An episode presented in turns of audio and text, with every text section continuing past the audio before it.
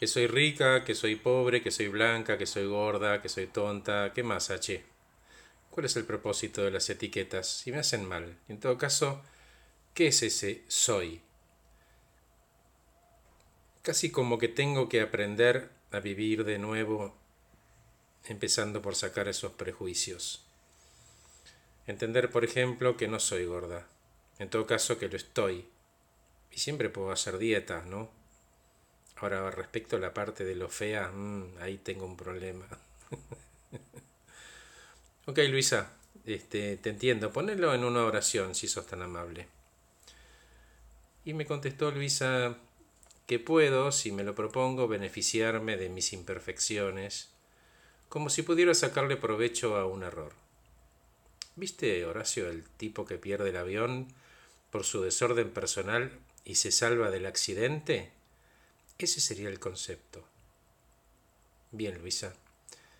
¿Y la oración? Bueno, la oración sería que si acepto y soy tolerante conmigo, puedo adaptarme y vivir en paz.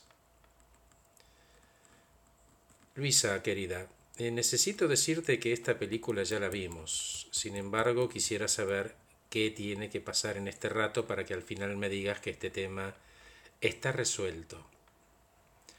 Y, mm, Horacio, quiero llevarme herramientas para poder adaptarme a esta fauna que trabaja en mi oficina. Y le digo, pero Laura, eh, hace poco que entraste, ¿no? Em, sí, me dijo, tenés razón, lo que pasa es que no encajo, ¿viste? A ver, Luisa, ¿me, ¿me das un ejemplo? Sí, claro, Horacio, son todos ahí son perfectos, físicamente perfectos.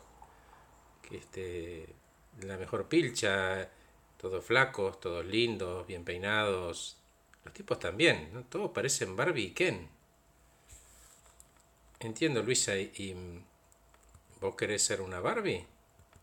No, ni loca, me contestó. Ah, bueno, bien, Luisa, entiendo. ¿Y entonces?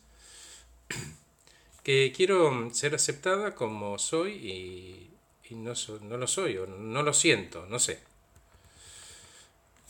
Discúlpame Luisa, pero en, mi opinión, a través de estas sesiones me parece que sos una mujer de opinión, técnicamente buena, los resultados lo, lo manifiestan, te vestís bien, creo que entendés lo que te conviene ponerte y no estás siempre alineada, maquillada, tenés sentido del humor, capacidad de reírte de vos misma sin sentir vergüenza.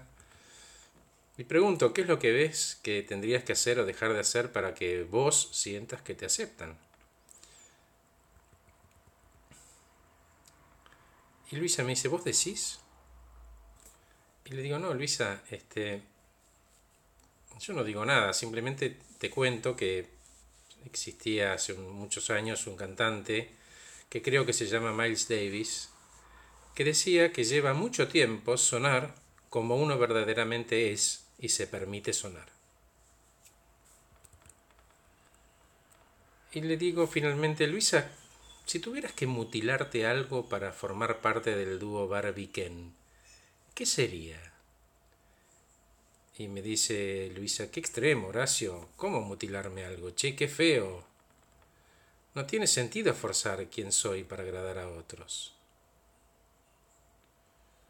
Y me dice, bueno, en todo caso tampoco sabés qué opinan. La que decidió sentirse distinta sos vos. Capaz que les caes bien. ¿No será Luisa que la que emite juicios de valor respecto de ellos sos vos? ¿No será que estás trayendo a esta sesión este tema de nuevo para buscar complicidad y justificar tu comportamiento? ¿Para qué lo haces?